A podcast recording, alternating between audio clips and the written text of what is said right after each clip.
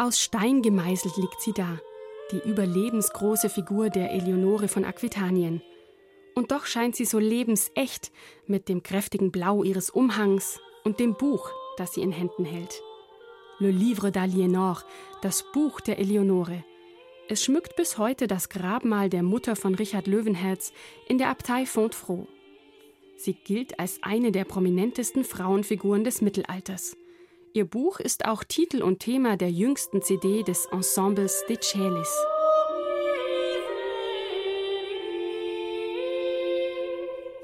Auch ein ganz reales Buch, nicht aus Stein, sondern aus echten Pergamentzeiten, ist uns aus dem Mittelalter überliefert. Ein Manuskript mit liturgischen Gesängen.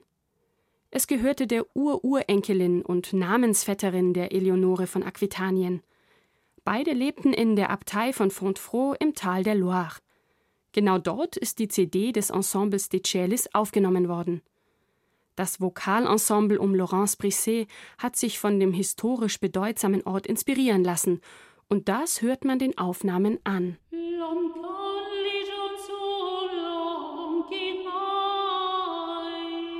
Kunstvoll und mit viel Sachverstand füllen die Sängerinnen die Freiräume, die die Notation dieser Zeit dem heutigen Interpreten lässt. Behutsam nähern sie sich dem Klang der altfranzösischen, okzitanischen und anglonormannischen Texte mit einer ganz an der Musikalität der Sprache orientierten Artikulation. Das Ensemble interpretiert Stücke aus dem Graduale der jüngeren Eleonore aus dem 13. Jahrhundert. Aber auch Musik aus dem weiteren Umfeld der beiden Frauen gleichen Namens ist zu hören. Zum Beispiel von Geoffrey Rudel, der im 12. Jahrhundert als Troubadour wirkte. Nur acht Lieder sind von ihm überliefert, vier davon mit Noten.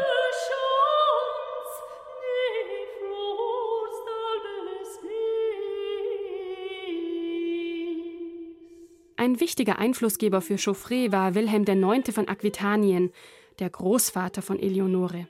Sein Beiname, der Troubadour, verweist auf sein poetisches Talent mit einer zeitgenössischen Vertonung eines seiner Gedichte durch den Komponisten Philippe Hersan gelingt dem Album eine reizvolle Verknüpfung von Vergangenheit und Gegenwart.